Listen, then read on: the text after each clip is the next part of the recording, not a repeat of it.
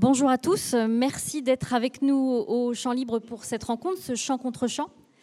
Euh, un grand merci à Pierre Rosan Vallon qui a accepté notre invitation à l'occasion de la parution de, son livre, car aujourd'hui euh, il est venu euh, nous parler de ça, son histoire intellectuelle et politique, qui est aussi en partie notre histoire intellectuelle et politique depuis les années 70, la fin des années 60.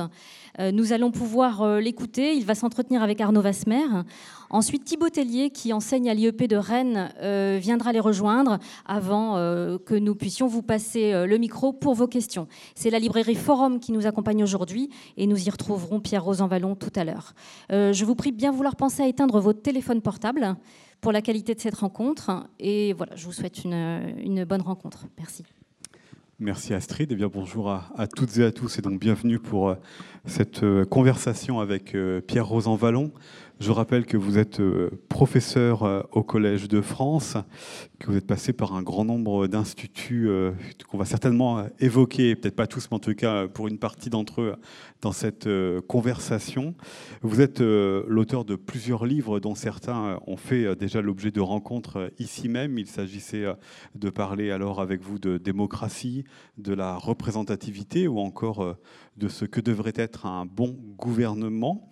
Dans euh, ce nouveau livre, Notre histoire intellectuelle et politique 1968-2018, vous mêlez euh, vos travaux et votre propre itinéraire. C'est ça qui est aussi une des originalités euh, de ce livre, c'est que le chercheur que vous êtes, êtes devient aussi euh, le témoin et parle en son nom euh, propre pour interroger euh, les idéaux portés par une partie de la population en 1968 et la manière dont ils se sont évanouis pour les uns, dont ils se sont heurtés à, l'impuissance pour les autres ou dont ils ont été captés par d'autres forces ou mouvements politiques pour d'autres encore. C'est aussi un livre marquée par euh, l'urgence, celle des mutations à propos euh, de l'individualisme, du capitalisme tel qu'il est et du euh, déclin de la vitalité démocratique. Alors pourquoi ce livre aujourd'hui, Pierre Rosanvallon Certes, c'est l'année du cinquantenaire de mai 68. L'occasion était euh, trop bonne euh, pour vous, mais est-ce aussi un, livre qui vous euh, permet, en retraçant ce parcours, bah, de lancer un appel pour régénérer justement tous ces thèmes, et notamment la démocratie et la vitalité intellectuelle de notre temps? Oui, ce livre porte dans son titre la date de 68, mais ça n'est surtout pas un livre ni d'anciens combattants, ni un livre tourné vers le passé. Et c'est pour cela que j'ai pris garde à ne pas publier le livre au moment des cérémonies du grand anniversaire. Euh, euh, qui a encombré euh, beaucoup de tables de librairie et d'émissions de radio. Pourquoi j'ai écrit ce livre? Pour une raison très simple. C'est que, comme beaucoup de personnes autour de moi, je me sentais dans une situation de désenchantement, de perplexité, dans une situation d'impuissance aussi ce sentiment euh, euh, de ne pas bien comprendre où nous en étions. Et j'ai eu le sentiment que pour euh, bien comprendre dans quel moment nous étions, au-delà des grands mots, simplement d'évoquer en général et de façon très globale et très diffuse le néo-capitalisme, la mondialisation, j'ai pensé qu'il était utile de, de, regarder en arrière pour resituer le moment présent, à la fois dans une histoire longue, qui est une histoire de, l'émancipation, une histoire de la liberté, une histoire de la démocratie, mais aussi dans un moment plus court euh, euh, des périodes qui, au fond, ont un peu coïncidé d'une manière ou d'une autre avec la fin des Trente Glorieuses, hein, dans les années 1970. Euh, Et si j'ai parlé en mêlant des éléments de ma vie personnelle, Ma vie personnelle, justement, j'en ai pas tellement parlé, mais c'est la vie de mes engagements intellectuels, c'est la vie de mes engagements euh, euh, politiques. J'ai été secrétaire confédéral à la CFDT euh, alors que je n'avais que 21 ans. Donc, si j'en ai parlé, c'est parce qu'il me semblait qu'il y avait besoin de rendre sensible cette histoire et que, au fond, mon histoire personnelle n'avait pas grand intérêt, mais ce qui pouvait être intéressant, c'est de redonner des couleurs, d'incarner, de rendre vivant, en quelque sorte, euh, l'histoire de cette période. Et si je l'ai fait, c'est bien en regardant vers l'avenir.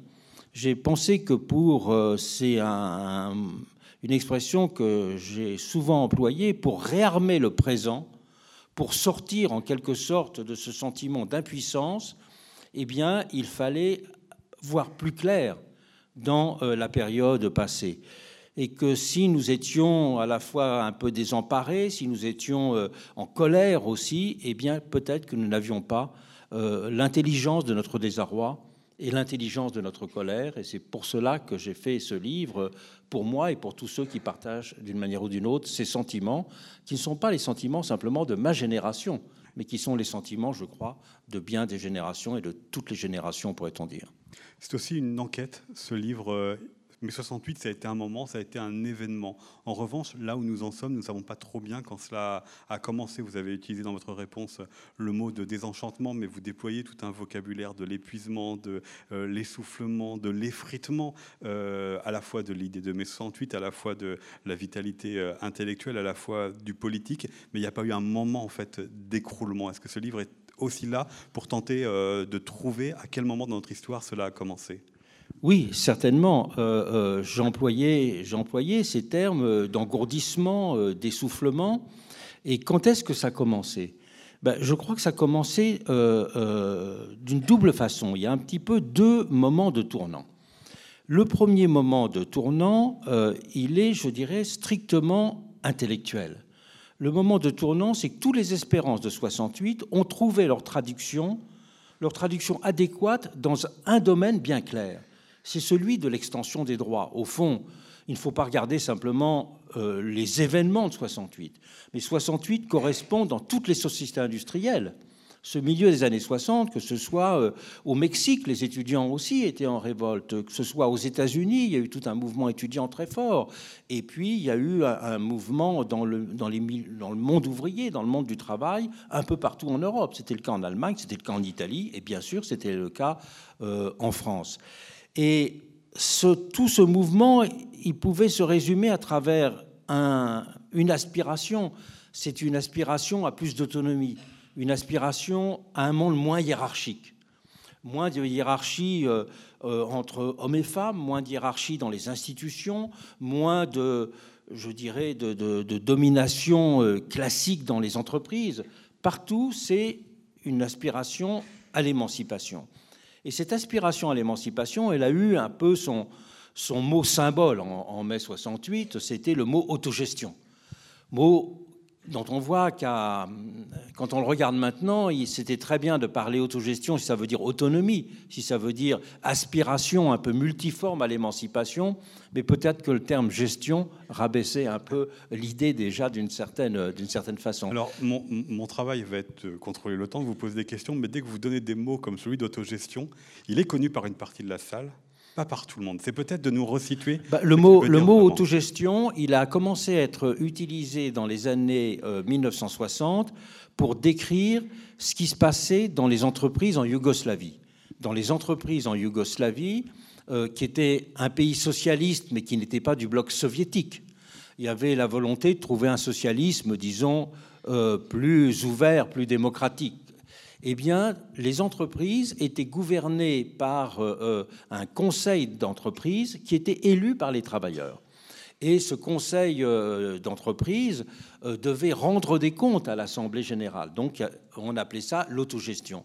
C'est-à-dire que les travailleurs n'étaient pas simplement sous la dépendance d'un patron, mais ils étaient en quelque sorte d'une manière ou d'une autre leur propre maître euh, aussi, et qu'ils avaient un droit de regard sur la direction d'entreprise et qui contrôlaient euh, euh, bien des éléments de celle-ci. Et en 68, le mot autogestion était repris, mais avec un élargissement de sens. Autogestion voulait dire aspiration à l'autonomie, à un monde moins hiérarchique, à, au fait que chacun avait le droit de pouvoir s'exprimer et qu'on aspirait à une démocratie plus réelle en même temps, hein, dans tous les domaines de, l'existence et de la vie sociale.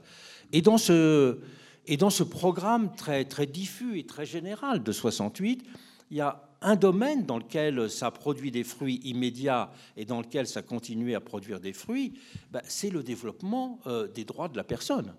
Mais 68 a quand même donné le signal, en France, mais là encore une fois dans d'autres pays industriels, ben, pour changer le, rapport entre les hommes et les femmes. N'oublions pas qu'avant 68, les femmes n'avaient pas le droit d'avoir un carnet de chèques si euh, euh, leur mari ne donnait pas la permission. L'autorité était paternelle dans, le, dans, les familles.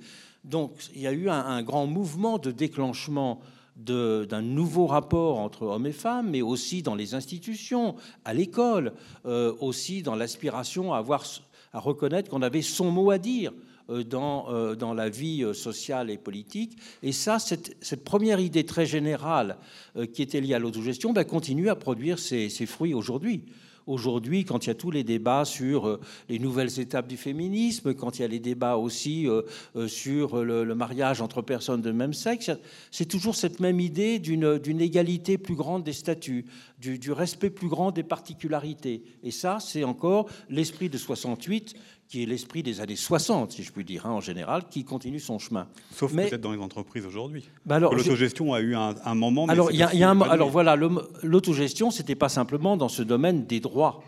C'était aussi l'idée de, révolutionner un peu euh, le monde de l'entreprise. Et pour révolutionner ce monde dans l'entreprise, bah, il y a eu un pas en avant qui était mineur mais important tout de même. C'était la section syndicale d'entreprise qui était reconnue, un, nouveau droit, de nouveaux droits à la négociation. Et après, ça s'est développé, par exemple, avec les lois Auroux. Mais il est certain que sur ce point-là, on veut dire que 68 a donné un élan, mais un élan qui était brisé d'une certaine façon, un élan qui s'est enlisé. Et pourquoi cet élan s'est-il enlisé dans l'ordre de l'entreprise? Ben, C'est à cause, là, du changement, on peut dire, de la mutation du capitalisme des années 70. On est passé d'un capitalisme d'organisation à l'ancienne, pourrait-on dire, à un capitalisme beaucoup plus financier, un capitalisme beaucoup plus patrimonial, un capitalisme aussi plus mondialisé. Et du même coup, ben, les actionnaires ont repris le pouvoir alors que le programme de 68, c'était tout de même euh, d'aller vers ce qu'on avait, on avait employé le mot à l'époque, la dépropriation. C'est pour dire euh, euh, il faut renverser un peu les rapports de pouvoir et de propriété. Au fond, dans l'entreprise capitaliste classique, on peut dire que c'est le capital qui achète du travail, hein, les salariés. Et l'idée était d'inverser ça en disant bah, c'est le travail euh, qui doit acheter du capital. Alors qu'aujourd'hui, on a bien vu, à partir des années 70, une grande revanche, pourrait-on dire, du capital et notamment du capitalisme financier. Donc sur ce deuxième plan, on voit que l'idée d'autogestion, ben, elle a patiné d'abord, et puis d'un certain point de vue, euh, la situation a même régressé.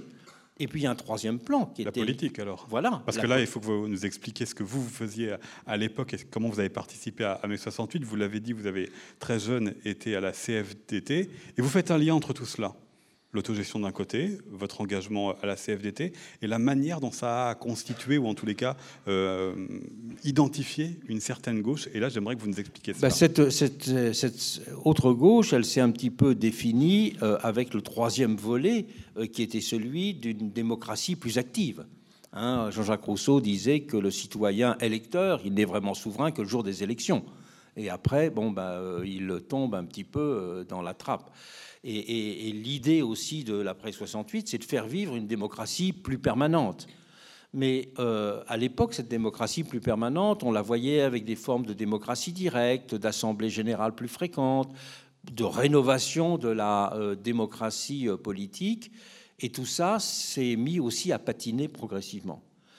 Et, ce qu'a représenté, ce dont j'ai été un participant, mais avec c'était un, un, mouvement qui a été un peu symbolisé politiquement dans la CFDT comme des figures comme celle d'Edmond Maire, euh, euh, aussi comme celle de Michel Rocard, bien sûr, eh bien, cette, euh, a repris l'ensemble de ces, grosso modo, cette, cette déclinaison de l'esprit de 68. 68 dans l'esprit, dans le monde économique, 68 dans la rénovation démocratique et 68 dans la rénovation des rapports entre individus. Et tout cela est quelque chose qui a été porté très fortement et qui, comme souvent en politique, les choses ne sont pas simplement portées par euh, euh, des projets que l'on a, mais sont portées aussi par des, refus, sont euh, portées aussi par des, rejets, des répulsions.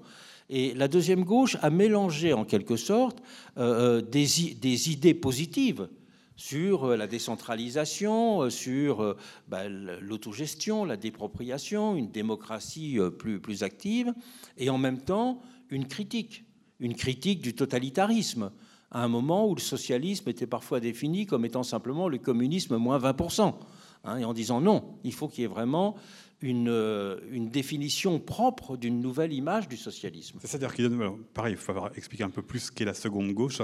C'est ça qu'elle est, c'est-à-dire que si la première serait celle qui est empreinte de marxisme, la seconde serait celle qui critique, serait critique ou qui serait non, c'est pas c'est pas tellement qu'elle critiquait le marxisme, mais qu'elle euh, ce qu'on a appelé la deuxième gauche, qui était grosso modo ce qui était formé par le milieu rocardien en politique, la sensibilité rocardienne en politique, la sensibilité de la CFDT, mais euh, qui était aussi celle de nombreuses associations, hein, qui n'était pas simplement celle d'organisation.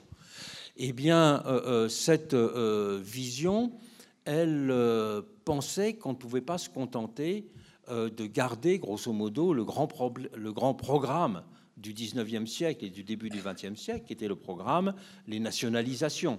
Le programme Les nationalisations, le rôle de l'État, mais qu'il fallait donner plus d'importance à la société civile, qu'il fallait justement pas simplement changer la propriété, mais changer les rapports de travail euh, eux-mêmes.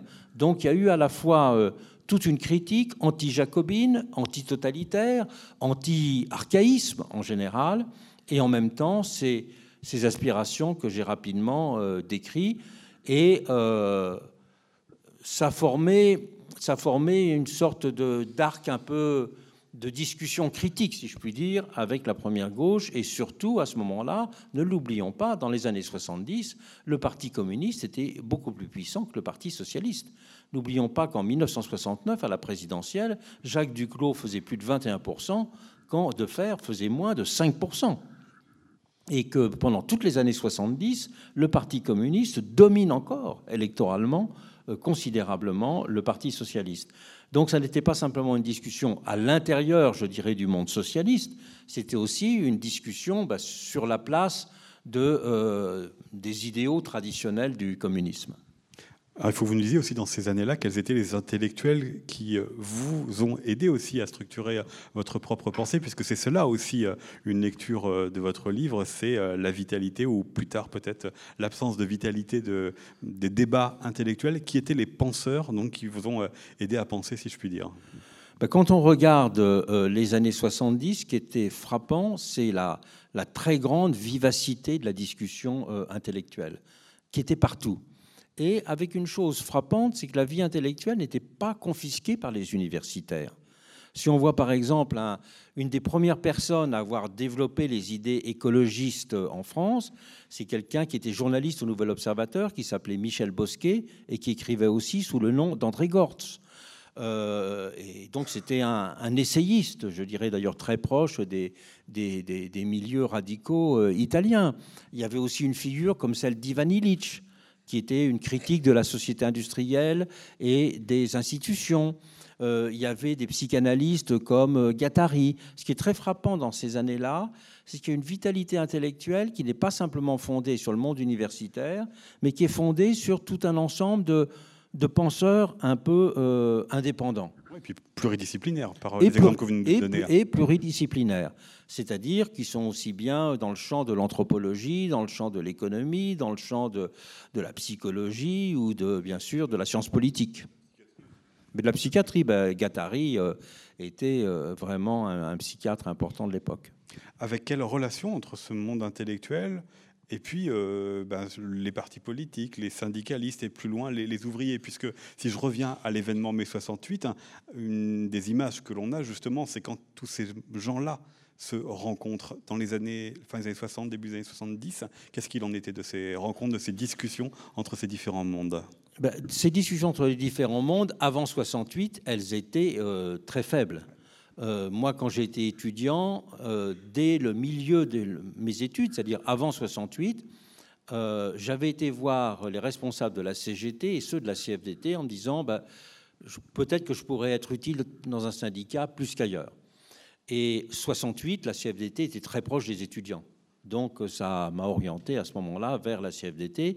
Et effectivement, c'est une période aussi où il y a un foisonnement de revues dans lesquels on trouve à la fois des militants syndicaux, des militants politiques, euh, euh, des journalistes, des, fonctionnaires, des, gens de terrain qui soient dans, les hôpitaux, dans les écoles. Et tout cela formait, on peut dire, un petit peu une, société civile active. Euh, et moi, j'ai eu la chance d'animer deux revues. D'abord, la revue CFDT aujourd'hui, et puis après, la revue Faire, qui était typique de ces milieux transversaux. Euh, euh, je me souviens par exemple que euh, nous avions organisé un grand forum sur l'expérimentation sociale.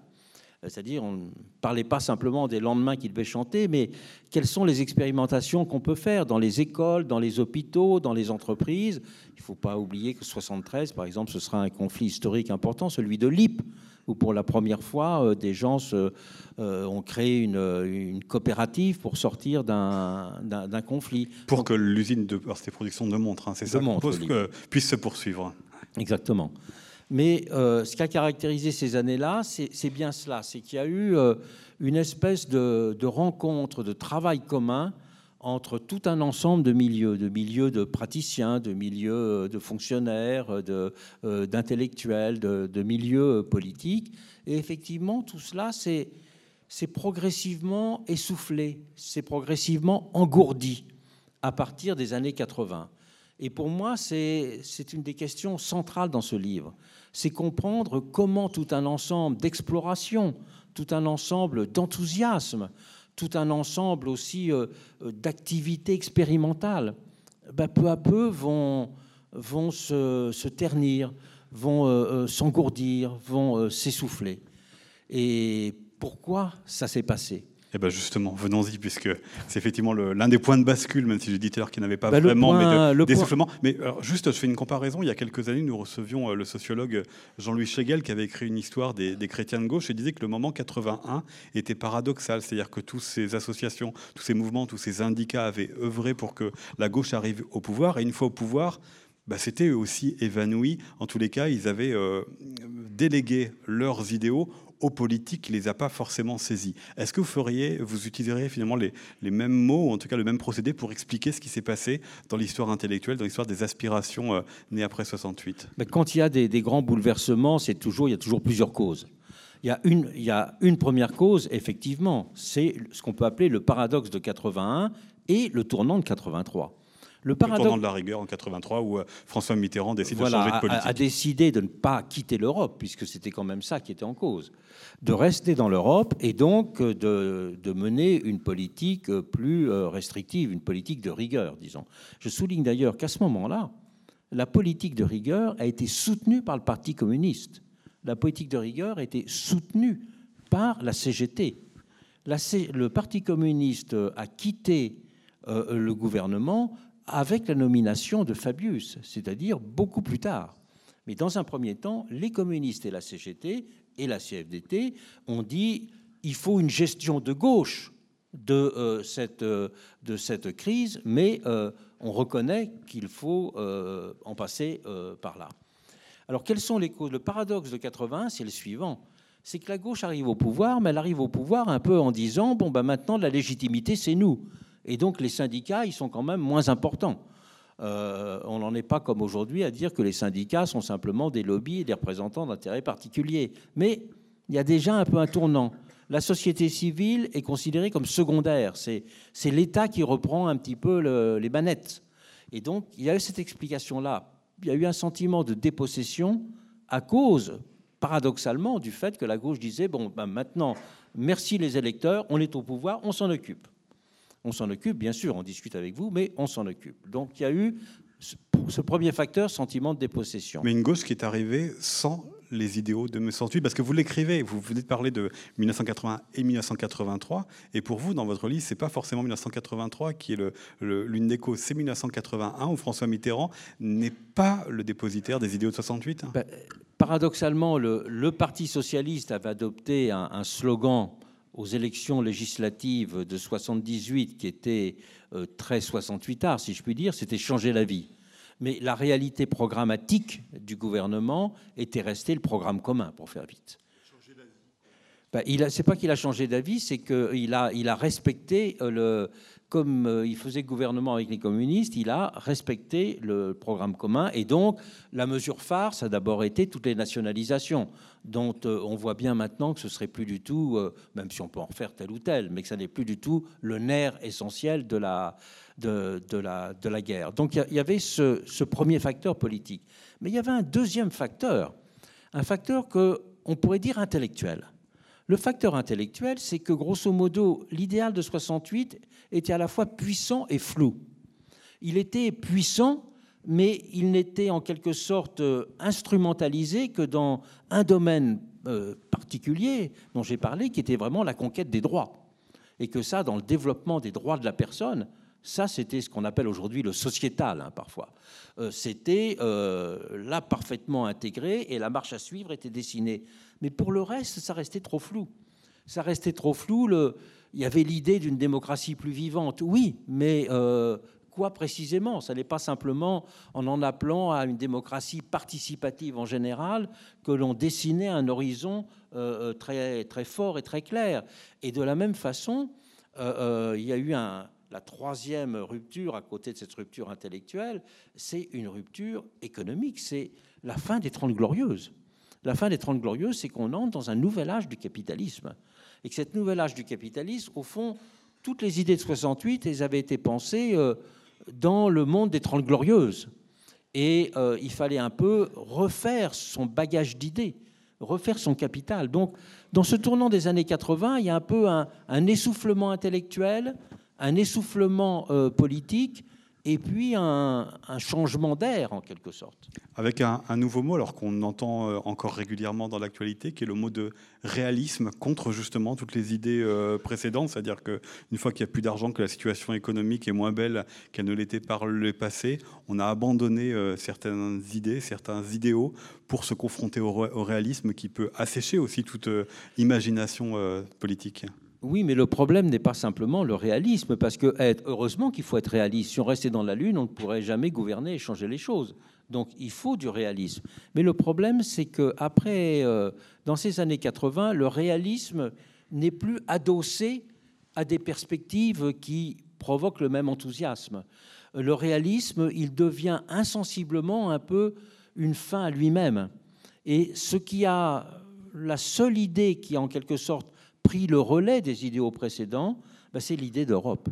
C'est la, phrase célèbre de Mitterrand qui disait euh, La France est notre patrie, l'Europe est notre avenir.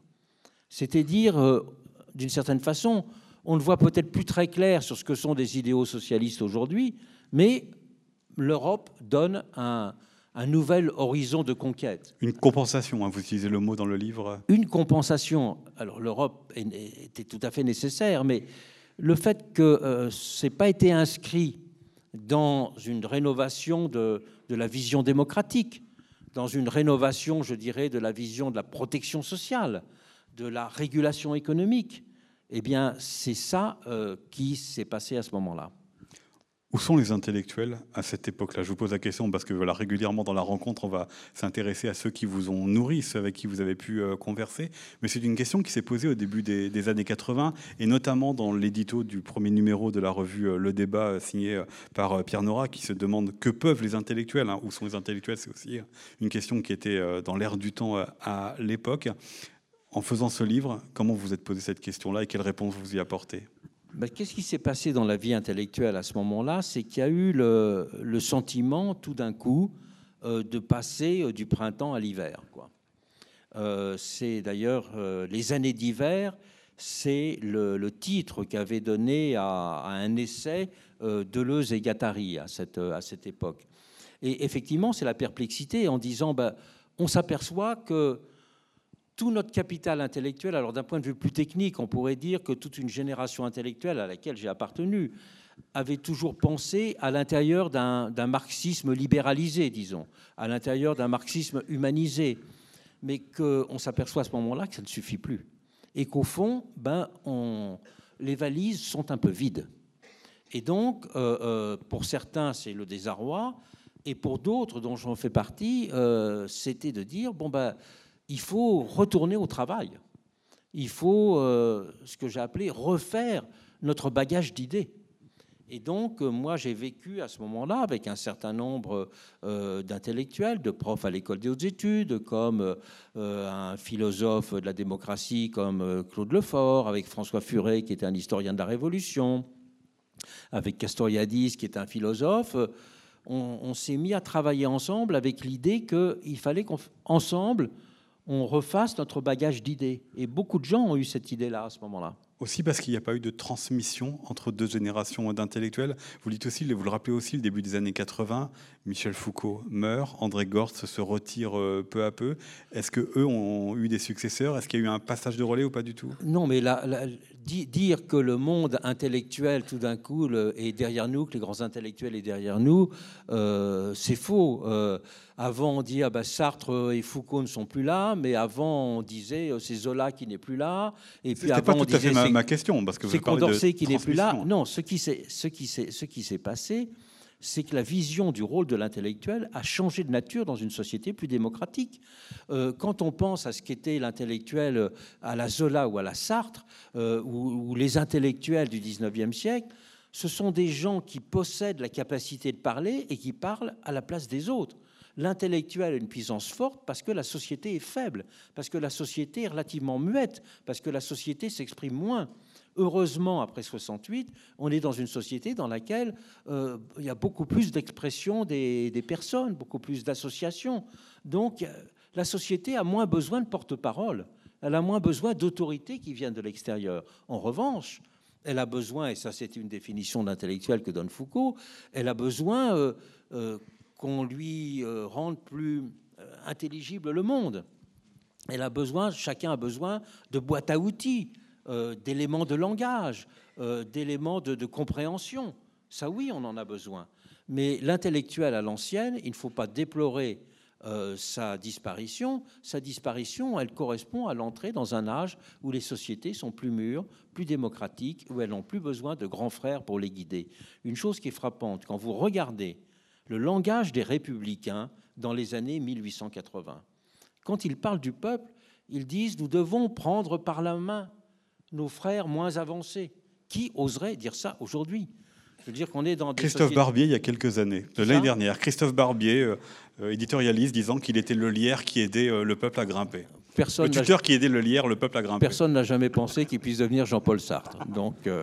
C'est pas faux. C'est pas un mal. Mais une partie aussi de, cette difficulté des intellectuels à, s'exprimer, ou en tout cas à penser euh, globalement à cette époque-là, à partir des années 80, est-ce aussi parce que la politique est devenue une politique plus faite d'experts, une politique plus technique et plus morcelée sur euh, des domaines de compétences Il y a eu, ce, moi-même je l'ai vécu d'une certaine façon, il y a eu cette, euh, cette tentation, un petit peu, cette tentation de l'expertise, parce qu'au moins on se dit, on se raccroche à quelque chose l'expertise, on peut au moins se raccrocher à cela. Donc c'était aussi une tentation euh, certainement de la période. Peut-être une autre explication, puisqu'on parlait aussi tout à l'heure avec mes 68, la manière dont les différents mondes, euh, monde intellectuel, politique, syndical et, ouvrier, le monde du travail général, euh, étaient ensemble. Est-ce que 1980, enfin les années 80, c'est pour vous aussi un début de, disparition de ces lieux de, de rencontre Est-ce que les intellectuels auraient oublié les ouvriers, les travailleurs ou pas du tout? C'est-à-dire qu'il y a eu, euh, par exemple, ces, revues très vivantes dans les années 70, elles sont peu à peu, elles sont peu à peu disparues dans les années, euh, dans les années 1980. Euh, Alors, je ne vais pas faire la liste de toute cette revue. Il y a des revues, certaines, qui étaient vraiment des revues liées au monde de la santé, par exemple, hein, ou au monde de, l'éducation, et qui étaient des points de rencontre entre des gens sur le terrain et, des historiens ou des intellectuels. C'est ça qui a un petit peu euh, disparu à ce moment-là.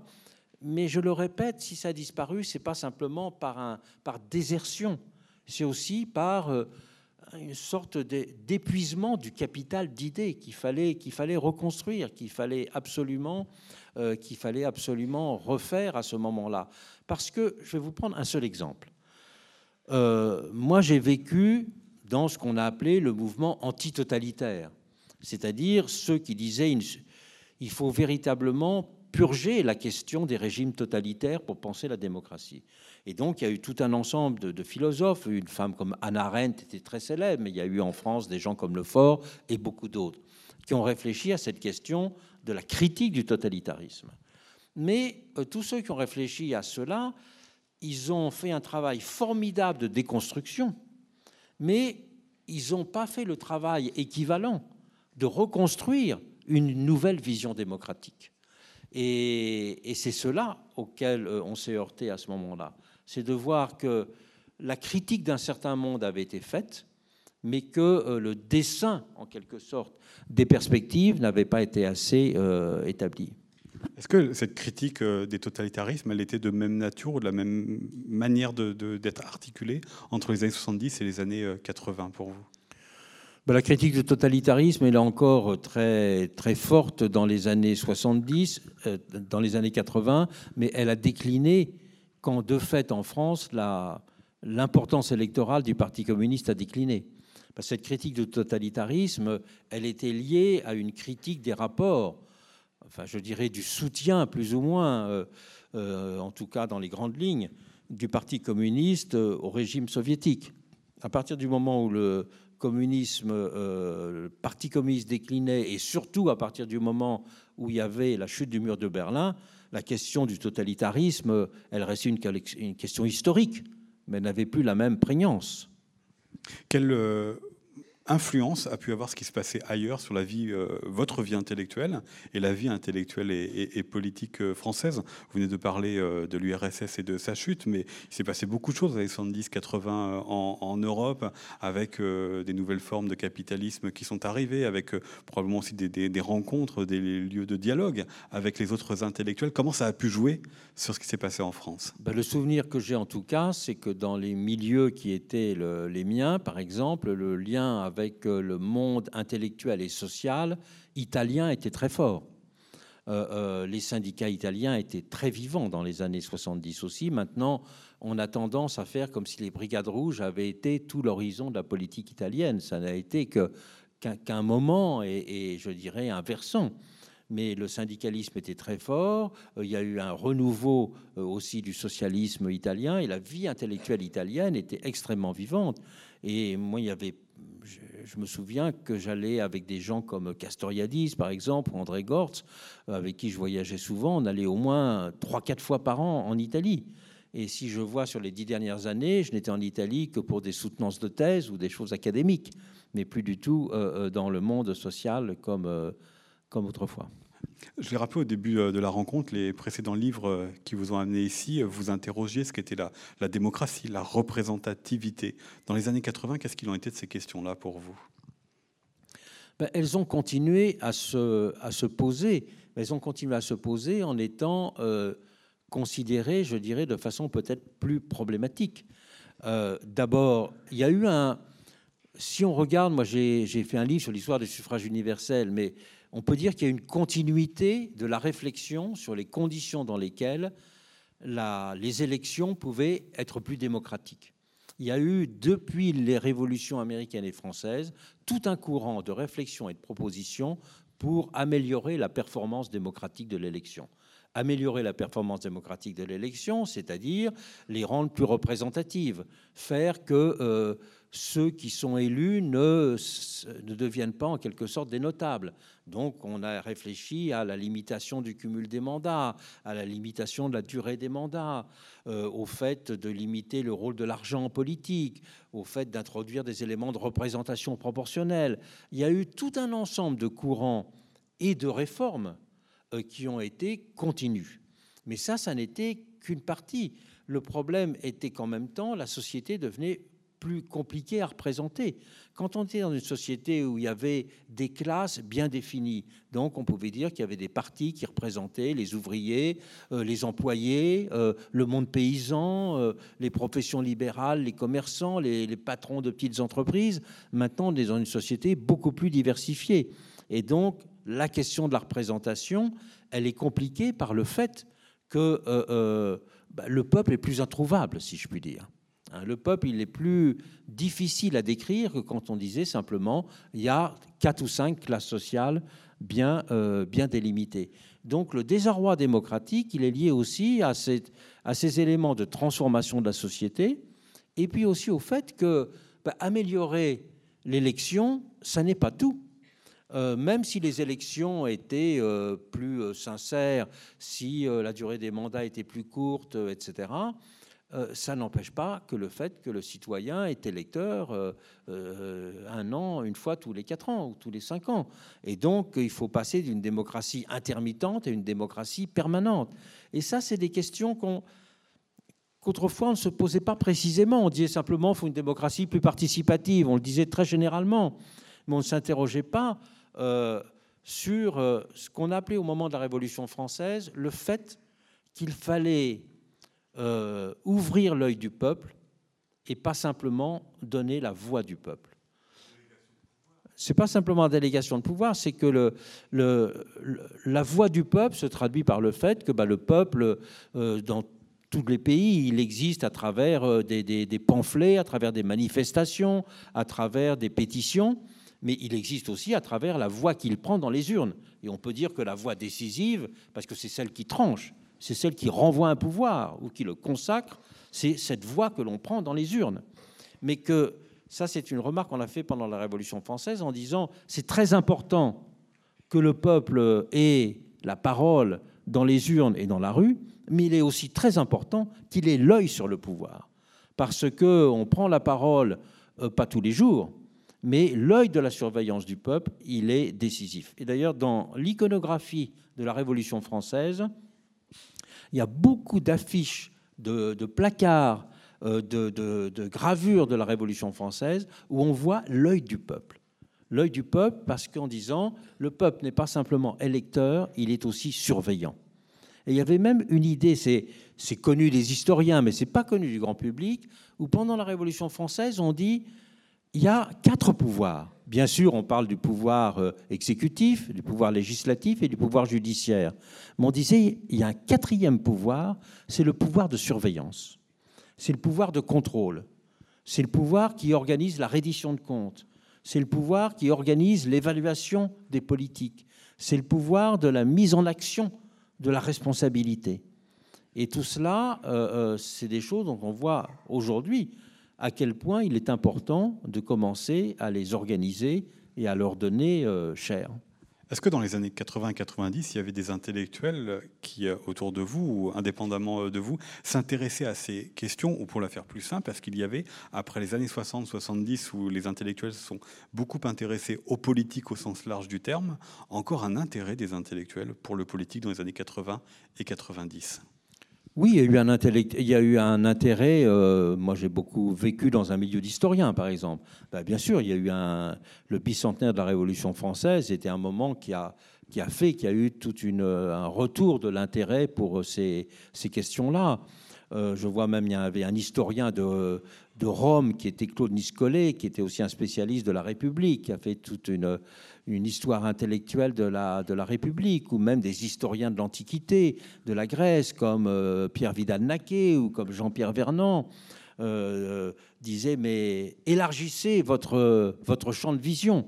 Pensez que les conditions dans lesquelles des sociétés se sont posées la question de l'égalité de parole, se sont posées la question de la représentation, se sont posées la question de délégation, ce sont des vieilles questions, si je puis dire et que, pour, les, comprendre, il faut bah, les resituer dans une longue, euh, dans une longue perspective, parce qu'au fond, comprendre la démocratie, c'est cela, c'est aussi comprendre euh, toute une histoire des essais, toute une histoire des erreurs, toute une histoire euh, des échecs, toute une histoire aussi des expérimentations réussies. Et donc, c'est comprendre l'histoire comme un peu euh, ce que j'appelais le laboratoire de notre présent. Et, cela, je crois que nous étions un certain nombre dans les années 80 et 90 à avoir cette conception de l'histoire. Et, je me souviens par exemple d'avoir travaillé avec un grand spécialiste de la Grèce. Bon, c'est un, savant un peu érudit qui s'appelle Marcel Détienne. Mais nous avions euh, euh, travaillé ensemble et publié un livre sous le titre Qui veut prendre la parole? en montrant que cette question qui peut prendre la parole était une question qu'on trouvait dans des tribus africaines, qu'on trouvait euh, euh, au Japon au XVIIe siècle, qu'on trouvait dans l'Antiquité et bien sûr qu'on trouvait toujours aujourd'hui.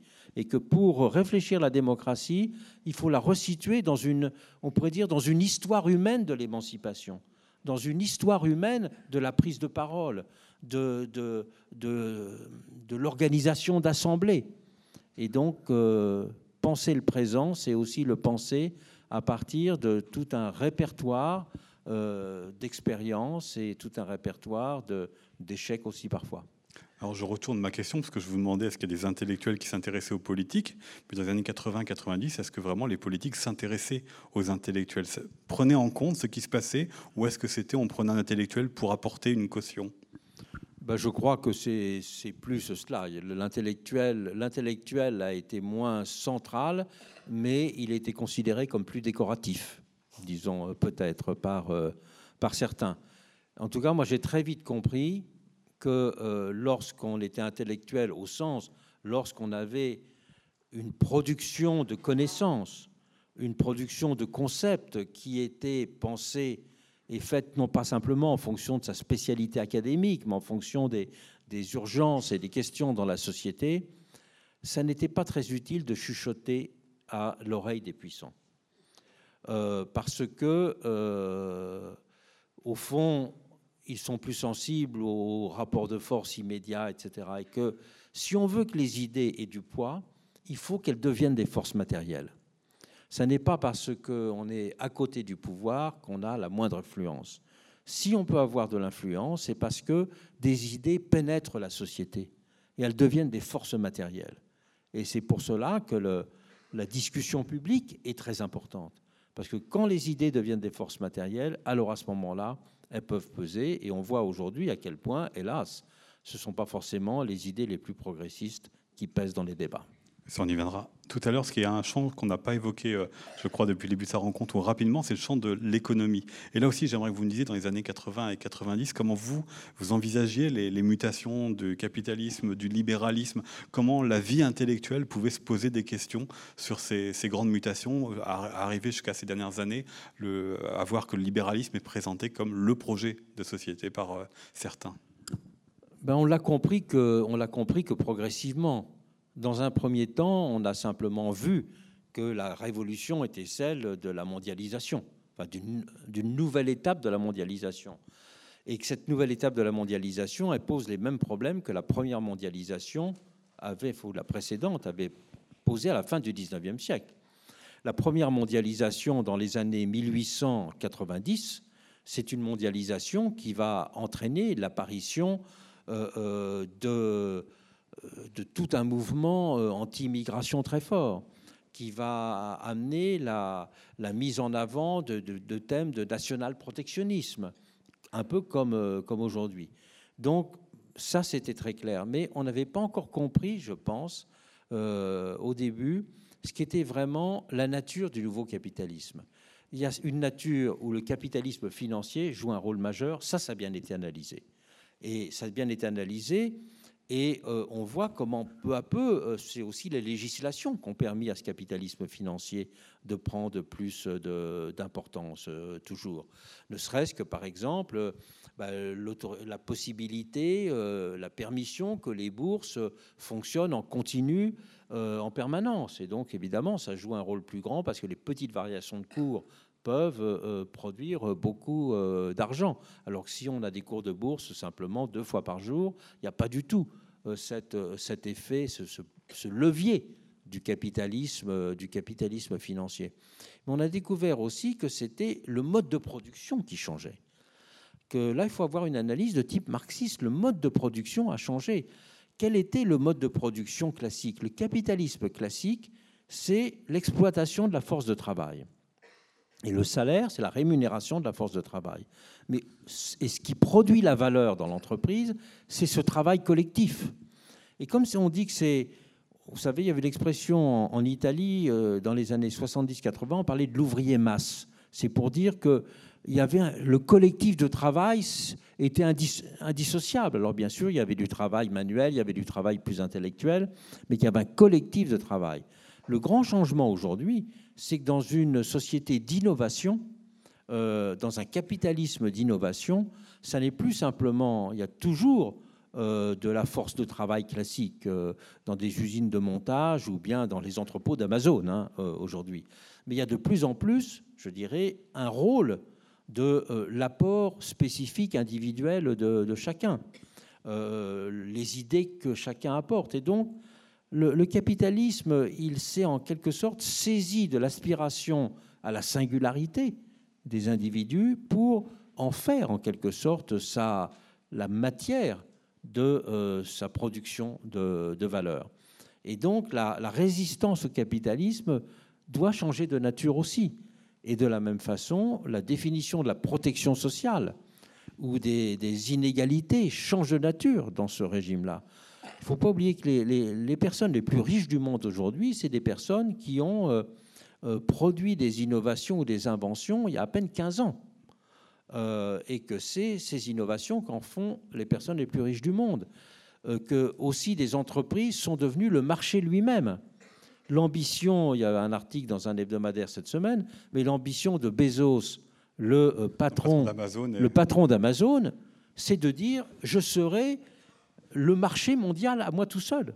Je serai euh, la seule boutique mondiale. Euh, je serai le producteur de livres mondial. Et je serai, en quelque sorte, l'économie à moi tout seul. Euh, ça, c'est tout à fait nouveau. De même qu'est tout à fait nouveau le fait que les entreprises, c'est le cas de Facebook, on peut dire Facebook, c'est le marché de la relation sociale. Et donc, c'est un rapport au capitalisme qui a complètement changé de nature. Le problème est plus simplement celui de la propriété des moyens de production. Il est celui de la propriété intellectuelle, il est celui euh, du, contrôle, euh, justement, de, de cette nouvelle façon de concevoir la domination économique. La domination économique n'est plus simplement le capital qui domine le travail, c'est aussi un certain type d'entreprise qui absorbe, je dirais, toute l'énergie de la société d'une certaine façon. Et ça, nous sommes simplement au début de la compréhension de ces, de ces mécanismes et euh, donc de la réflexion sur les moyens de les contrer. Oui, alors justement, j'allais vous poser la reprendre la question de Pierre Nora au début des années 80. Euh, que peuvent les intellectuels pour euh, penser cela ou pour essayer de trouver des alternatives ou de proposer des, réponses ou des alternatives à cette situation? Vous avez donné la, réponse. Vous voyez par exemple sur le, moi je, dirige un site internet qui s'appelle La vie des idées et on publie souvent des, petits livres euh, au PUF et un des prochains livres que l'on va publier va s'appeler Le capitalisme de plateforme c'est-à-dire ce nouveau capitalisme des, des, plateformes numériques. Mais ça, la réflexion, elle commente tout juste sur ces questions-là.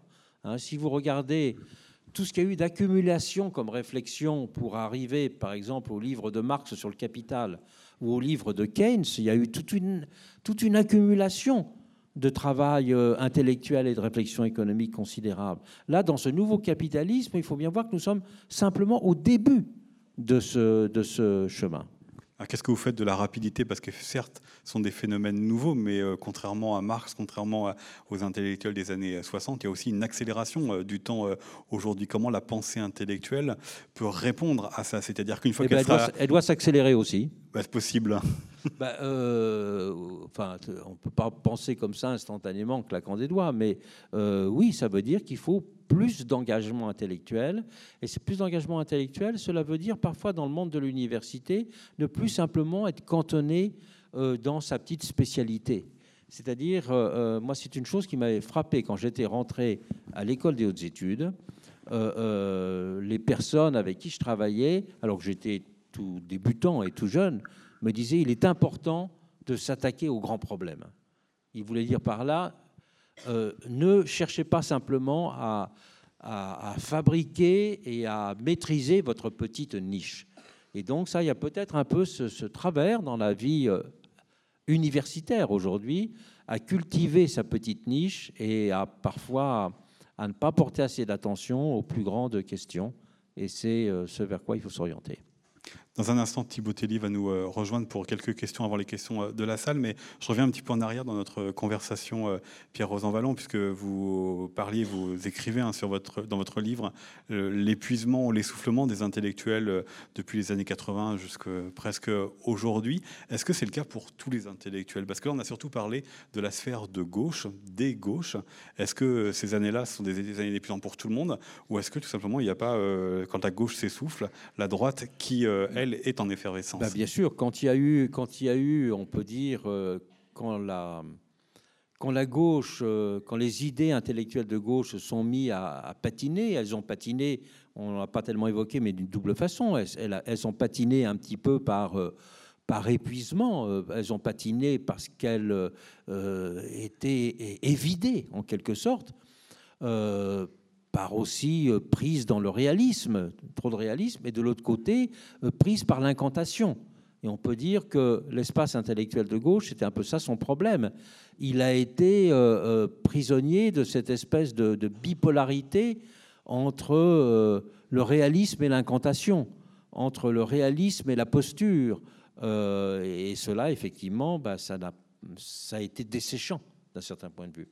Mais il est sûr qu'en contrepartie, eh ben, ça a vu fleurir peu à peu le retour, enfin, le retour et le développement d'une pensée euh, conservatrice, d'une pensée qu'on peut appeler de bien des façons. Euh, mon collègue compagnon l'appelle les antimodernes. Euh, moi, j'ai publié un livre. Antoine Compagnon, collègue au, Antoine Compagnon, qui est professeur de littérature au Collège de France. D'autres, on a parlé. Moi, j'ai publié un livre sous le titre Les nouveaux réactionnaires. Mais on voit bien aujourd'hui, si vous lisez des magazines comme Causeur, des magazines comme Éléments, qu'il y a bien tout un nouveau souffle néoconservateur d'une certaine façon. Et ce souffle néoconservateur, euh, il est à la fois euh, de droite et de gauche par certains aspects. On voit bien qu'il y a tout un néoconservatisme qui est très anticapitaliste. Mais ça, ça existait déjà au temps de la Révolution française. Les premières critiques du capitalisme ne sont pas nées de la gauche, elles sont nées des milieux catholiques traditionnalistes. la première personne en France avoir écrit un article consacré à la critique d'Adam Smith, c'est Louis de Bonald, qui était un grand traditionnaliste, qui vomissait la Révolution et qui voulait revenir au temps plus solide, disait-il, du paysan attaché à la terre et de l'ouvrier encadré dans ses corporations, et le tout couronné dans une célébration de la tradition. J'ai sa parole pour euh, poursuivre à, Thibaut Tellier, donc euh, enseignant en histoire à l'Institut euh, d'études politiques de Rennes. Bonjour euh, Pierre Rosanvallon. Bonjour. Euh, alors ça tombe bien puisque je vais rebondir en quelque sorte sur, sur ce dernier propos. simplement auparavant, je voudrais faire juste une remarque. Effectivement, j'ai pris beaucoup de plaisir à lire votre ouvrage pour deux raisons essentielles. La première parce que c'est aussi dans les premiers chapitres avant tout un, moment d'égo-histoire, c'est-à-dire vous racontez dans euh, effectivement notre histoire intellectuelle de ces 50 dernières années, et euh, en, lisant effectivement euh, ce que vous avez pu produire, les, réflexions qui ont été les vôtres et celles de vos amis, on mesure, je dirais, d'autant plus le vide abyssal actuellement. Et je tiens à le dire parce que vous parliez notamment de la, revue Faire. Je tiens d'ailleurs à dire qu'une partie de ces grandes revues des années 70 sont en libre accès et téléchargeables sur le site de la Fondation Jean Jaurès. Donc on peut les lire, on peut picorer et se rendre compte à quel point effectivement il y avait un débat intellectuel nourri. Bien.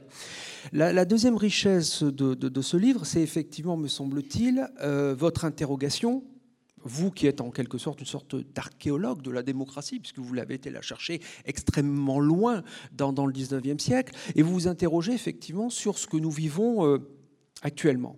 Et en fait, je voudrais vous interroger justement sur les raisons qui ont amené à ces virages. À vous lire, vous datez globalement euh, du milieu des années 80, ce qui nous ramène au tournant de 83 la mise euh, de côté d'un certain nombre euh, d'intellectuels, mais aussi de politiques. Et vous citez notamment euh, Jean-Pierre Chevènement, qui, vous dites, hein, va progresser vers, je vous cite, un, un type de souverainisme républicain. Bien. Alors, ce que j'ai envie de vous demander, c'est effectivement, on a parlé du tournant de 83 comme étant le, tournant de la rigueur économique, mais est-ce qu'il n'y a euh, qu'une explication de type économique euh, et social? Ce que je veux dire par là, on prend les élections de, 83. Bon. 83, euh, les élections municipales qui sont perdues par la gauche sont marquées notamment par deux défaites, moi qui me semblent emblématiques, qui sont celles de Grenoble, et Grenoble, ça nous ramène à la deuxième gauche, puisque ça nous ramène au groupe d'action municipale, à Hubert Dubedou, donc cette pratique démocratique directe. Et puis c'est aussi la perte de la ville de Roubaix, qui était quand même une ville viscéralement attachée au socialisme. Est-ce que on peut réellement dire qu'il n'y a eu que des causes économiques et sociales? Est-ce qu'il n'y a pas une Oui, alors on va laisser Pierre voilà. répondre. Mais est-ce qu'il n'y a pas une autre raison? C'est-à-dire est-ce qu'à un moment la gauche n'est pas passée à côté d'un certain nombre de débats dans ces années 83 et notamment la question migratoire? Oui, mais euh, la question migratoire, elle, euh, elle, commençait à apparaître à ce, moment-là, mais elle n'avait évidemment pas du tout la centralité qu'elle a, euh, qu'elle a aujourd'hui, parce que quantitativement, elle se posait dans des termes complètement différents. aujourd'hui, la question migratoire, elle est liée aussi au fait de la multiplication des conflits dans le monde. Euh, euh, ces années 80 étaient des années où il n'y avait pas du tout, euh, il n'y avait pas l'effondrement de l'Irak, il n'y avait pas la guerre en Syrie, il n'y avait pas la guerre au Yémen, il n'y avait pas. Regardons la progression de, tous les conflits qui ont provoqué ou appelé des mouvements migratoires qui n'existaient pas à l'époque. Alors peut-être que la gauche a eu tort à l'époque de ne pas voir que ces questions allaient commencer à se, à se poser, mais je pense que euh, c'est surtout parce qu'elle était un peu en, panne de vision. Elle n'avait, à partir de ce moment-là, elle n'avait plus de vision euh, de la rénovation démocratique, elle n'avait plus de vision. À partir du moment où on a fait le programme des nationalisations, les lois au roux, enfin, je dirais tout le train de réforme des trois premières années, on avait un peu épuisé le capital et il y avait, grosso modo plus tellement euh, d'idées. Et que c'est un peu dans ce vide que bah, qu'il y a eu le basculement de, personnalités comme Jean-Pierre Chevènement. Jean-Pierre Chevènement, moi je l'ai connu quand il était un des principaux théoriciens de l'autogestion. Euh, dans les années, euh, au début des années 70, le CRS euh, publiait des, des numéros spéciaux des cahiers du CRS sur, euh, sur l'autogestion. Le CRS Le CRS, c'était le courant dirigé par euh, Jean-Pierre euh, Chevènement au, au, Parti socialiste, qui était la gauche du Parti socialiste et qui, et qui sur le fond intellectuel à l'époque, était très proche des idées rocardiennes. Et puis, ben, Chevènement a peut-être plus que d'autres pris conscience à ce moment-là un peu du, de l'évidement des, des, des, idéaux socialistes et, il ne s'est pas contenté de le constater, il les a remplacés. Il a dit, bah, ça, ça ne marche plus. Le socialisme n'est plus à l'ordre du jour, ça ne marche plus. Et donc, il a dit, revenons à la République. Et euh, c'est donc la rénovation républicaine qu'il a vue comme euh, pour revenir. Mais même lui, à l'époque, me semble-t-il, ne parlait pas tellement euh, des questions de, de migration, n'était qui n'était pas encore vraiment essentiel. Mais il y avait l'idée qu'au fond, euh, on pouvait se raccrocher à l'histoire et se contenter de l'histoire pour répondre euh, au désarroi et au vide du présent, euh, ce qui ne me semble pas évident, même si on voit qu'aujourd'hui, effectivement, toute une partie de nos concitoyens pense dans ces termes-là. On ne voit plus très clair sur l'avenir, mais au moins tenons à un certain nombre de choses de notre passé. Vous savez, je suis très frappé par ce fait qu'on euh, cite de plus en plus cette phrase fameuse euh, de, Camus lors de son réception du prix Nobel, où il a dit Pendant longtemps, euh, nous avons pensé à changer, à faire un monde nouveau. Il dit Peut-être serait-il temps d'agir pour que le monde ne se défasse pas. Donc cette, vision, ben, je crois qu'elle est devenue très puissante. Euh, dans les sociétés contemporaines. Notre question de Alors, précisément, euh, est-ce que vous ne pensez pas qu'aujourd'hui, le débat intellectuel, le débat des idées, en général, en tout cas pour les gens qui s'intéressent notamment aux questions de démocratie, c'est euh, enquisté sur ces questions qui tournent autour de l'identité? Je voudrais donner juste deux exemples. Premier exemple, il y a eu un débat à Fleuret-Moucheté, notamment entre Patrick Boucheron, lorsqu'il a publié son histoire. Euh, historien, voilà. Pour l'histoire mondiale de la France. Histoire mondiale de la France, avec une réponse euh, assez sèche, c'est le cas de le dire, euh, de, Pierre Nora. Deuxième exemple, euh, qui, n'est pas euh, semblable, mais quand même, euh, vous avez annoncé sur France Culture que vous refusiez de vous rendre chez, dans l'émission d'Alain Finkielkraut. Est-ce qu'aujourd'hui, globalement, il n'y a pas quand même effectivement hein, une polarisation sur ces questions? C'est-à-dire aujourd'hui, on sait très bien que si on veut publier dans un certain état d'esprit, on ira plutôt vers le débat, et si on veut publier dans un autre état d'esprit, on ira plutôt vers la vie des des idées. Est-ce que ça n'a pas épuisé également le débat intellectuel? Bah, Le débat intellectuel, il peut, par exemple, le, débat euh, a proposé d'organiser un débat autour de mon livre et j'ai accepté bien, bien volontiers. Donc quelqu'un comme Marcel Gaucher euh, pourra euh, dire quelles sont les critiques qu'ils adressent à ce livre et un certain nombre d'autres personnes, et j'y répondrai bien sûr. Si je n'ai pas répondu à l'invitation d'Alain Finkielkraut, c'est que j'avais déjà l'expérience avec lui qu'il était tout de suite dans euh, l'imprécation et qu'il n'était pas euh, dans la, vraiment dans la, dans la discussion, euh, aller au fond des choses. Il a, son agenda personnel et c'est à partir de cet agenda personnel qu'il veut discuter. Ce qui n'est pas le cas des gens qui publient, par exemple, dans une revue comme le, comme le débat, avec lesquels j'ai beaucoup de différences mais des différences qui rendent la discussion possible et même, j'espère, intéressante.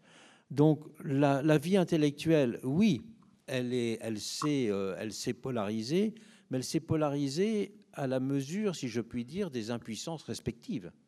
La vie intellectuelle s'est polarisée et rigidifiée parce que d'un côté, on s'est réfugié, on s'est carapassonné dans une certaine vision de l'idée républicaine, de la laïcité, de l'identité, et de l'autre côté, euh, on s'est peut-être aussi carapassonné euh, dans un certain nombre euh, de, certitudes.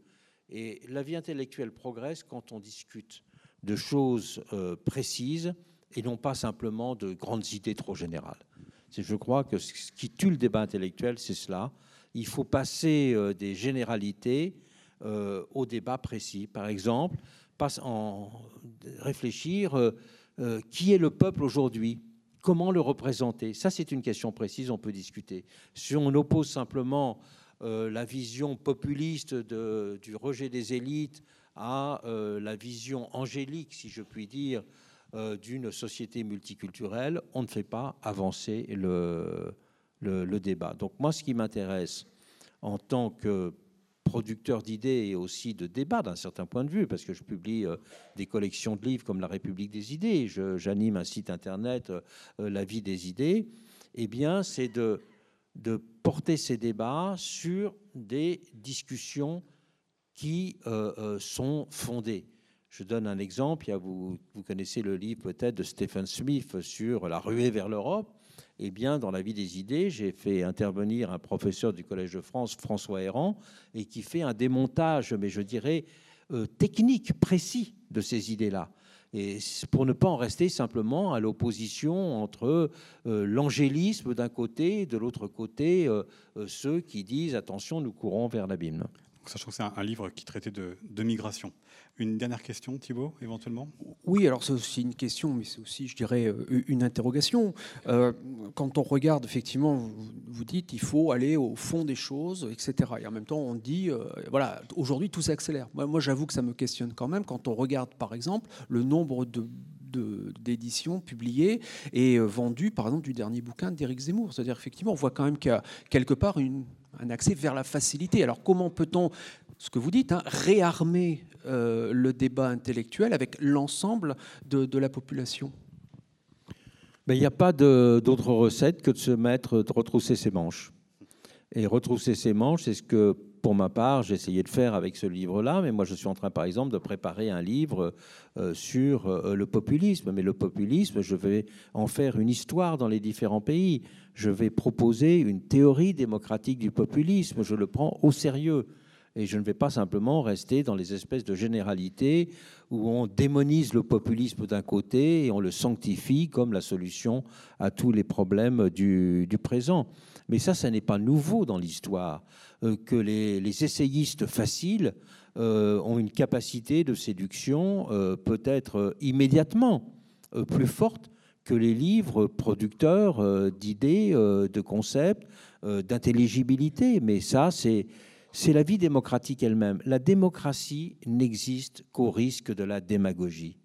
La démocratie ne peut pas exister simplement avec euh, le fait que les sachants disent nous savons ce qu'il faut penser et l'imposent aux autres. La démocratie, c'est le régime dans lequel il y a en permanence l'affrontement entre les passions et la raison. C'est le régime dans lequel il y a en permanence l'affrontement entre les essayistes sulfureux et puis euh, les intellectuels qui réfléchissent. Au moment de la première mondialisation, quels étaient, euh, les livres qui faisaient les très gros tirages? Ce n'était pas euh, Zemmour qui n'était pas né à l'époque, mais c'était La France juive de Drummond. La France juive de Drummond, un grand pamphlet, enfin un pamphlet en deux volumes, antisémite, il faisait des centaines de milliers d'exemplaires à l'époque. Mais la démocratie, c'est cela c'est le combat entre, en permanence entre ces deux choses-là. Et on ne peut pas être un démocrate si on n'accepte pas la confrontation et la permanence des démagogues dans la cité. Et au fond, ce n'est pas quelque chose de très neuf. C'est ce que disait déjà Démosthène. Démosthène, dans ses Philippiques, déjà faisait ce constat que euh, la démocratie n'existe qu'au risque de la démagogie. Et ce n'est pas en niant ce risque, en se drapant dans sa dignité, dans son savoir, que euh, l'on euh, que l'on règle ces questions. C'est au fond en pariant aussi sur l'intelligence des citoyens, mais en montrant que l'intelligence n'est pas l'ennemi des, des affects, que l'intelligence n'est pas l'ennemi des émotions. Les émotions jouent une part très grande dans la société en politique. Les peurs, les répulsions sont très importantes. Et il faut en parler aussi. On ne peut pas simplement faire le pari de la raison, il faut aussi faire le pari d'une analyse des, émotions, d'une analyse des peurs, d'une analyse des passions. Car au fond, euh, peut-être qu'aujourd'hui, nous sommes dans un moment où ces émotions, ces passions et ces répulsions triomphent, mais au fond, voilà, il faut maintenir euh, le souci d'intelligibilité, le développer, le faire vivre, et non pas baisser les bras. Pour ma part, c'est ce que j'essaie de faire. Eh ben merci, Pierre Rosanvallon, pour cette première partie.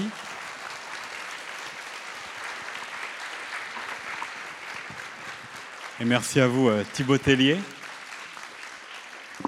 Je propose de poursuivre avec euh, vos questions. Ben, nous avons déjà des, plein de mains qui sont levées euh, au milieu.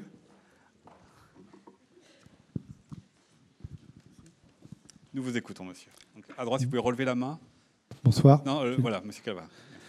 Bonsoir, merci pour vos différents éclairages. Euh, ma question est peut-être la conséquence immédiate de vos derniers propos. J'entends que votre vision de la démocratie porte euh, sur différents aspects, que c'est aussi la part de chacun sur le plan associatif, sociétal. Il y a un marqueur fort de la démocratie qui est aussi les élections. Je suis souvent frustré par le mode de scrutin, en particulier des élections présidentielles, qui, justement, au-delà de, la partie émotionnelle et conviction que vous venez d'évoquer, euh, porte un biais sur les peurs, la peur d'être euh, intéressé par un candidat, mais avec un vote qui serait perdu d'avance parce que ce candidat n'a pas de poids à l'avance. Et donc j'aimerais votre opinion sur le choix des différents modes de scrutin. Je vais en citer un, ce n'est pas forcément le modèle idéal, mais juste pour vous entendre réagir dessus.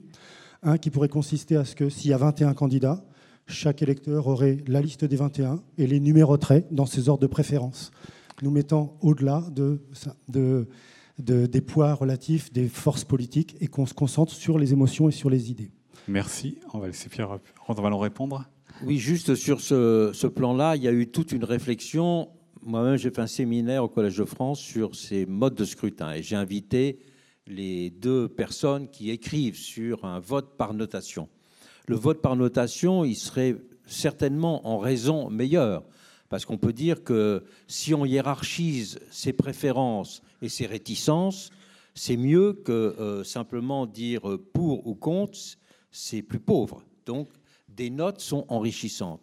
Le seul problème, c'est que euh, c'est beaucoup plus difficile de se mettre d'accord sur euh, un système de notation et que le grand avantage de l'élection majoritaire, c'est qu'il est bête et méchant.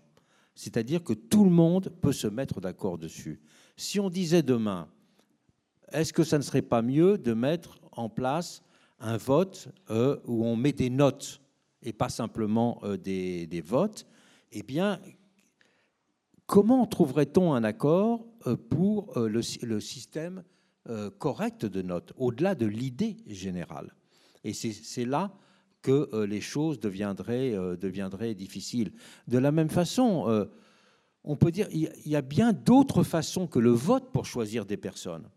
C'est un grand débat d'ailleurs qui est ancien. Au fond, euh, on a parfois pensé que le tirage au sort était aussi bon que le vote. Mais quel est le, euh, problème du tirage au sort? C'est que le tirage au sort, il élimine la question de la compétence. C'est-à-dire que le tirage au sort présuppose que sa validité est liée au fait qu'on peut choisir n'importe qui. Donc, le tirage au sort valorise la démocratie comme le pouvoir de n'importe qui. Or, le pouvoir de n'importe qui, par exemple, il est, euh, il est patent quand on met en place un jury criminel. Parce que là, on juge au nom du peuple et n'importe quel citoyen, là, est considéré comme aussi compétent. Mais on ne va pas tirer au sort un ministre des Finances. Euh, euh, et il n'y aurait pas d'accord pour tirer au sort un président de la République, parce qu'il pourrait y avoir beaucoup de surprises. plus grandes encore que par l'élection. Il y a aussi une autre façon de sélectionner quelqu'un, c'est de faire passer un examen. Et d'ailleurs, il y a beaucoup de socialistes au XIXe siècle qui disaient, euh, au fond, un examen, c'est une élection intellectuelle. Et est-ce qu'il ne faut pas donner de la place à l'élection intellectuelle? Alors, dans nos sociétés, on l'a donné, par exemple, parce que des hauts fonctionnaires passent des concours et des examens. Ils sont soumis à cela. Mais, euh, et les Chinois aujourd'hui, d'ailleurs, les Chinois justifient leur refus du suffrage universel en disant nous, nous avons trouvé mieux que le suffrage universel, c'est les examens universels. Évidemment, le problème, c'est que c'est le parti qui fait passer l'examen. Donc, euh, c'est une limite. Mais si on pourrait dire, faisons, au lieu de faire une élection et un tirage au sort, essayons de faire passer un examen, l'examen de président de la République. Sur le papier, pourquoi pas? Mais qui, qui fixerait le programme de l'examen? Qui corrigerait la copie? Bah, Au fond, l'élection bête et méchante, oui ou non, euh, c'est le plus simple. Donc c'est pour cela, cela qu'on peut améliorer des scrutins, on peut améliorer la délibération, on peut améliorer beaucoup de choses dans l'élection, mais quand on élit un seul, on peut moins améliorer les techniques que lorsqu'on élit une assemblée. Une assemblée, on peut viser à du pluralisme, on peut viser, on peut être plus exigeant dans la, on peut dire, dans la qualité démocratique d'une élection euh, parlementaire que dans la qualité démocratique de l'élection d'un président. Et cela veut dire que cela rend d'autant plus important l'organisation des contre-pouvoirs. Et qu'effectivement, euh, si l'élection donne un, un permis de gouverner, elle ne donne pas un code de gouvernement. Et ça n'est pas euh, une élection à points. Au moins, quand on passe un code de la route, quand on passe le permis de conduire, on vous donne un code de la route et on peut vous retirer des points. En politique, non. Euh, vous avez un permis de gouverner, vous pouvez rouler à toute allure sur la route que vous choisissez.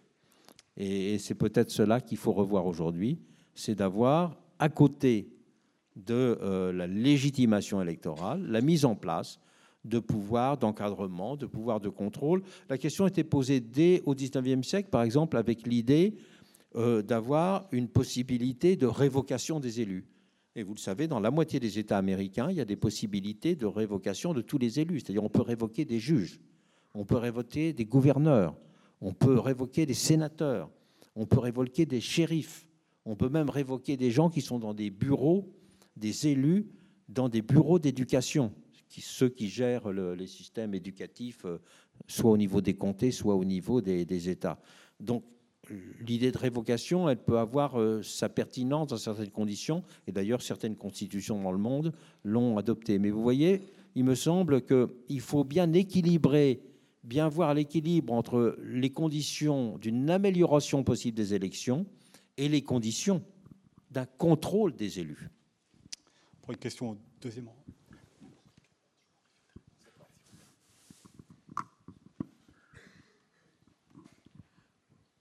Bonjour. J'aurais deux questions très courtes. Oui, très courtes, s'il vous plaît. Euh, la première, c'est ces pouvoirs de contrôle. et les expériences que vous avez vécues via les, les, initiatives que vous avez lancées comme la République décidée ou Vivre la vie, etc. Ces types parce que vous avez le, le, livre il traite surtout du passé, quid des perspectives, ce type d'expériences que vous avez développées, ou est-ce que vous en êtes du bilan au sens des diffusions des nouvelles idées et des éclaircissements beaucoup plus généraux? Ça, c'est la première question.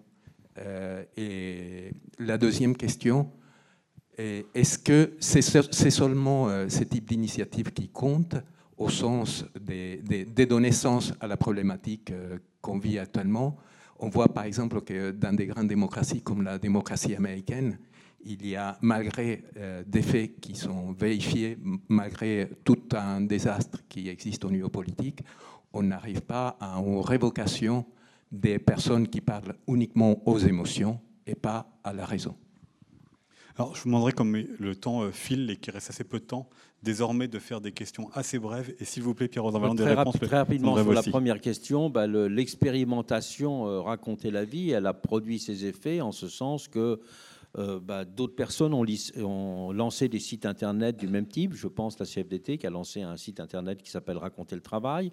Je pense aussi à de nombreuses euh, maisons de la culture qui ont lancé des expériences d'écriture collective. Je pense à des maisons d'édition qui ont développé aussi euh, ce type de, de livres.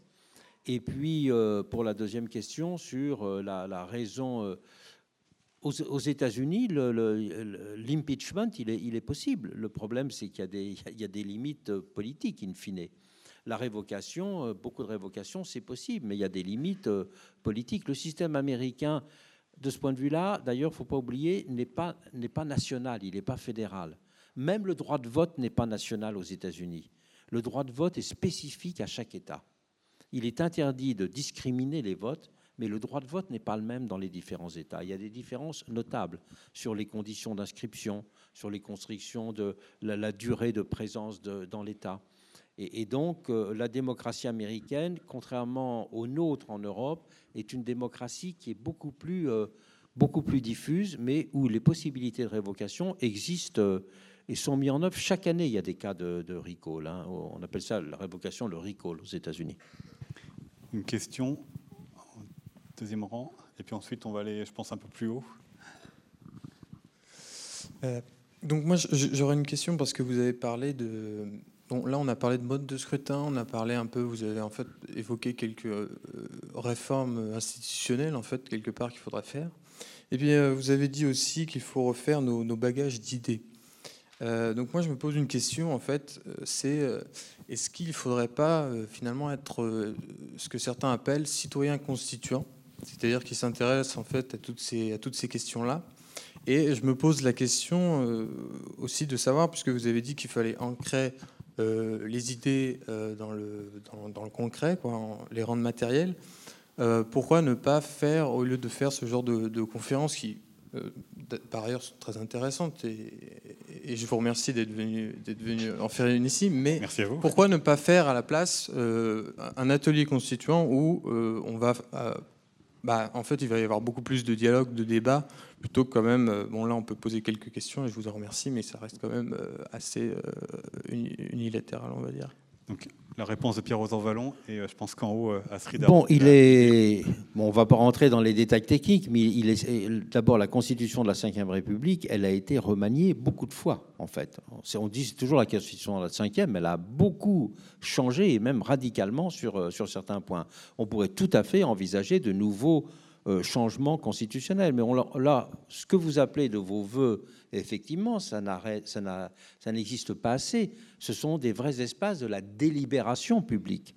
On pourrait très bien dire, par exemple, que si on va aller dans le sens d'une euh, démocratie qui soit aussi, disons, post-électorale, une démocratie de contrôle et de surveillance, eh bien, on pourrait lancer tout un débat, tout un ensemble de vastes débats publics. Après tout, il y a bien eu des états généraux à certains moments sur la santé, sur la recherche ou des choses comme ça, et d'avoir l'équivalent sur euh, des formes de démocratie, euh, euh, de délibération renforcée dans cette direction-là. C'est tout à fait Un moment, c'était dans l'air avec la réforme du Conseil économique et social, en disant que le Conseil économique et social ne pourrait pas être l'opérateur, le facilitateur de tous ces grands débats publics, d'être en quelque sorte une maison des citoyens qui favorise euh, euh, les rencontres citoyennes et les débats sur les, les, grands sujets, soit de société, soit de réforme euh, politique. C'est tout à fait ouvert. Une autre question, nous avons quelqu'un en haut à gauche, je crois. Oui, bonjour. vous nous avez parlé de la deuxième gauche et vous avez jamais parlé dans les, les 50 dernières années de la social-démocratie. Est-ce que c'est la même chose pour vous? Non, pas du tout. Et je peux même vous rappeler une chose, c'est que euh, lorsque moi j'étais quand même un, des animateurs intellectuels du milieu rocardien, dans la revue Faire, nous avons publié un livre de critique de la social-démocratie. La social le mot social-démocrate aujourd'hui veut simplement dire réformiste mollasson. Alors, réformiste, c'est noble, mollasson, beaucoup moins. Mais c'est ça, c'est devenu en quelque sorte... Euh, réformiste réaliste. Mais historiquement, la social-démocratie, et donc ça, tout le monde peut être mollasson et réaliste. Donc, il y a une actualité du terme. Mais historiquement, le terme social-démocrate veut dire une forme politique, un certain type de gestion du capitalisme, de rapport entre le capitalisme et le syndicalisme. Et, cela, l'Allemagne, l'Autriche, les pays nordiques l'ont réussi, mais depuis très longtemps. Et ça aurait peut-être été une bonne idée que la France soit social-démocrate en 1950. Mais euh, à partir des années 70, dans la presse 68, l'idée social-démocrate, elle était elle-même en voie d'épuisement. Donc c'est vraiment à autre chose qu'il fallait, qu'il fallait penser. C'est pour cela que euh, moi, je ne me suis jamais défini comme social-démocrate. Parce que si social-démocrate, c'est dire, ça aurait été bien qu'on soit démocrate il y a 50 ans, ça n'est plus la question. Et si c'est pour adopter une définition diminutive et presque punitive de la social-démocratie, ça ne m'intéresse pas. Merci. Je crois qu'on avait encore une question euh, en haut à gauche. Voilà. ce sera la dernière. D'accord. Je vais essayer de faire euh, court et euh, précis et important. Bonjour. Vous, fondez votre démarche de la gauche que vous représentez sur l'épuisement des idées socialistes et euh, un certain euh, au moment de 83 avec le tournant de la rigueur. Et donc, euh, par exemple, vous avez parlé de chevènement avec l'épuisement des idées socialistes, le programme, le programme, commun de la gauche, et donc un tournant identitaire vers une certaine souverainisme, un certain souverainisme républicain. Est-ce que ces idées ne sont pas juste du fait d'une simple, simple impossibilité, impossibilité de faire un programme de relance dans un cadre européen où il faut obligatoirement euh, mettre certaines formes de protectionnisme pour euh, faire euh, des plans de nationalisation, des plans de dépenses, de, hausse, des hausses des, des dépenses étatiques? Est-ce que juste les, le renouveau des débats autour de la gauche, de la seconde gauche, de la gauche social-démocrate n'est pas juste du fait du changement, de la recomposition euh, des modes de pouvoir, euh, du pouvoir économique au sein de l'Europe et de la France en général Merci. La recomposition, bien sûr, il y a euh, la, recomposition des pouvoirs au niveau européen et le, ce que représentent les institutions et la vie commune européenne est une contrainte et a ses avantages et en même temps est une contrainte, une lourdeur. Mais il faut faire la distinction entre ce que représentent euh, ces institutions, ce poids euh, comme obligation de négociation, comme limitation, avec euh, l'énoncé de perspectives qui, elles, peuvent être très vivantes. On peut reconnaître des contraintes immédiates, mais avoir des perspectives qui, elles, soient plus claires et soient plus lointaines. Aujourd'hui, justement, on voit très bien ce que sont les contraintes et limitations, mais euh, elles sont vécues sans, sans être euh, réinscrites dans des horizons qui pourraient être, qui pourraient être différents. Parce que quand il y a un seul horizon qui maintenant est davantage présent, c'est celui du long terme avec l'urgence écologique et les questions d'environnement. Mais c'est très différent des urgences politiques et sociétales. Pourquoi?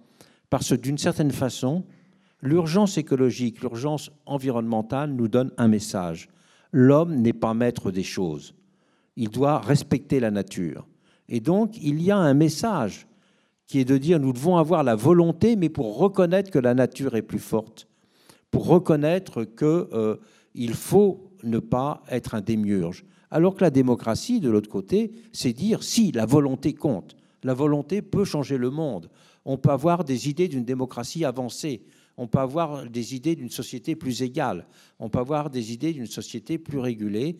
Et aujourd'hui, cet horizon, euh, euh, je dirais, cette prise de conscience de l'environnement est à la fois une nécessité, mais laisse dans l'ombre ce qui peut être de restaurer aussi, dans certains domaines, un règne de la volonté, alors que dans l'ordre de l'environnement, c'est au contraire soumettre notre volonté et soumettre nos caprices aux réalités, au réalisme de la nature. Voilà, pour prolonger euh, vos réflexions, je vous encourage à lire Notre histoire intellectuelle et politique et vous retrouverez Pierre-Rosan Vallon à la sortie de la salle pour une séance de dédicace. Et j'en profite juste, comme il a été question euh, juste avant de 1958, ce sera l'objet d'une rencontre ici même jeudi à 20h30. On verra effectivement euh, toutes les évolutions de la Constitution. Merci beaucoup Pierre-Rosan Vallon, merci à vous et bon week-end. Hein.